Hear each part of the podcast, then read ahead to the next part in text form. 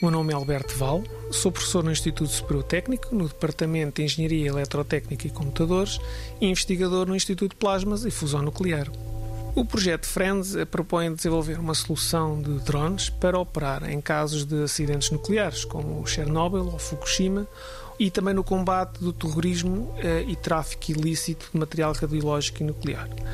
Os drones uh, são equipados com receptores GPS, sistemas de varrimento laser, sensores radiológicos e também algoritmos avançados que permitem a construção de mapas tridimensionais de locais uh, possivelmente remotos e contenção em tempo real dos locais com maiores níveis de radioatividade.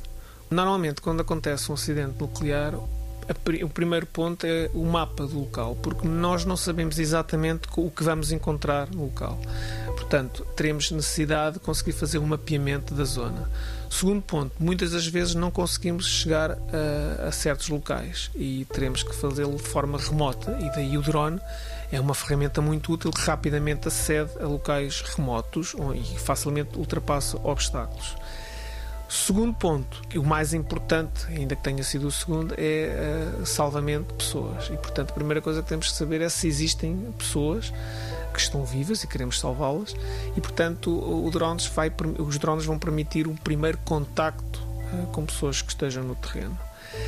Finalmente, uh, estamos a falar de nuclear, queremos ter um mapeamento radiológico, ou seja, temos que identificar onde é que estão os maiores focos que impliquem uh, maior perigo e que tenham que ser rapidamente uh, atuados. 90 Segundos de Ciência é uma produção conjunta Antena 1, ITQB e FCSH da Universidade Nova de Lisboa, com o apoio da Nova Artis.